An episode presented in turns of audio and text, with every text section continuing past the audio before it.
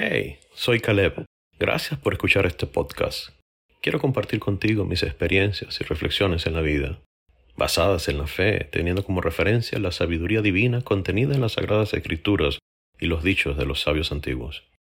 Quédate, abre tu mente y corazón y escucha lo que Dios tiene para ti.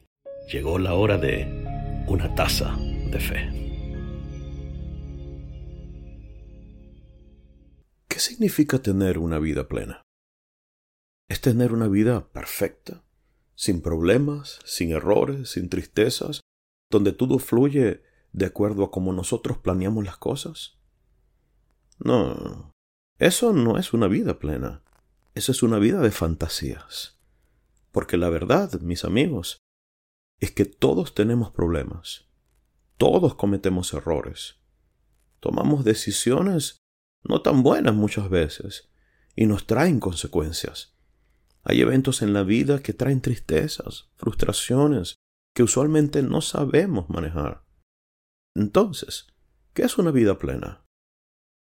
Dicen las Sagradas Escrituras que Abraham murió en plena vejez, anciano y satisfecho. ¿Qué significa eso? Eh, Abraham tuvo muchos problemas, muchas crisis en su vida. Sin embargo, dice que estuvo satisfecho. ¿Cómo es posible eso? Esto quiere decir que vivió su vida al máximo. Ni siquiera el último día de su vida quedó inconcluso. Esta frase nos indica entonces que aprovechó cada instante de su vida, consiguiendo un sentido para estar agradecido sin importar lo difícil que se presentaran. Él encontró un sentido vivo a cada instante. Nos enseña esto que por muy difícil que sea la circunstancia que estés viviendo en este momento, todas, todas vienen de parte de Dios y de ellas debemos aprender. Cuando observamos la vida de personajes como Abraham, vemos que él fue capaz de unir lo espiritual y lo material, y con esta fusión lograr la perfección. Morir en plena vejez nos indica que no debo entretenerme en situaciones superfluas que evitan que me conecte con la fuente de la vida. Cada día nos permite evolucionar en el pensamiento y crecer, dejando así atrás todo aquello que me limita en el camino de elevación. ¿Qué debo hacer para ser mejor persona y tener una vida plena? Primero, estar agradecidos con Dios y con la vida. Mis amigos, la queja y el pesimismo no nos permiten ver en la correcta perspectiva las cosas y me convierten en una persona amargada, triste y deprimida. Segundo, si tu entorno no piensa, no habla en el sentido de superación personal, de familia, de paz, sino que, por el contrario, siempre hay una queja, una protesta o sus intereses solo se dirigen a lo material y al festejo. Entonces, entonces debes cambiar tu círculo social, porque tarde que temprano empezarás a vivir lo mismo y allí perderás lo más preciado que Dios te ha regalado, el tiempo. Así que mis amigos, desechemos todo aquello que no nos permita concentrarnos en lo que nos transforma para bien. Inspírate, inspírate a vivir todos tus días al máximo. Toma conciencia de tu misión divina de hacer de este mundo un sitio de paz, que sea tu motor para avanzar, logrando así ver cada hecho como un impulso para seguir caminando con alegría y agradecimiento.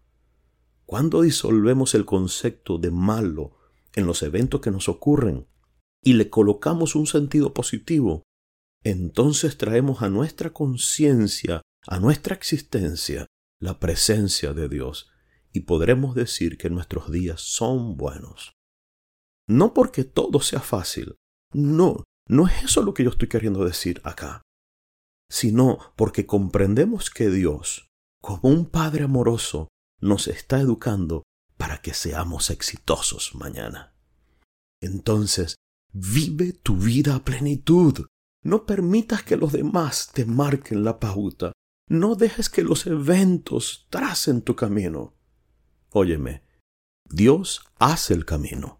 Marca tú el ritmo de tu vida. Mi abuelo y mi padre me enseñaron siempre, no te conviertas a ellos, más bien que ellos se conviertan a ti. Sé el líder de tu propia vida. No permanezcas derribado, levántate y sonríe cada mañana. Porque mañana, mañana será mejor. Y esa tristeza que hoy te embarga, mañana redundará en tu beneficio. Solo ten fe y confianza en que tu Creador tiene todo bajo control. No te rindas, tú puedes. Cada día levántate con la intención de caminar, es decir, de ver hacia adelante en busca de la perfección, observando todo con expectación y asombro, sabiendo que Dios está contigo. Avanza en tu proceso de perfeccionamiento. Suelta todo aquello que te detiene y sueña sueña y construye. Entonces podrás decir al final de tus días, he vivido una vida buena, he cumplido el propósito que Dios diseñó para mí y estoy satisfecho. Pero mientras ese día llega, sonríe, abraza, ama, sea agradecido con Dios y con las personas que te rodean y verás cómo la luz divina brillará sobre ti y tendrás éxito en todo. No lo dejes para después, ahora mismo, ya. Busca a tu ser amado y abrázalo. Muéstrale lo agradecido que estás de su existencia. Y entonces la transformación interna empezará y tendrás éxito en todo lo que emprendas. No te rindas. Procura una vida de plenitud y agradecimiento. Avanza. Kalima.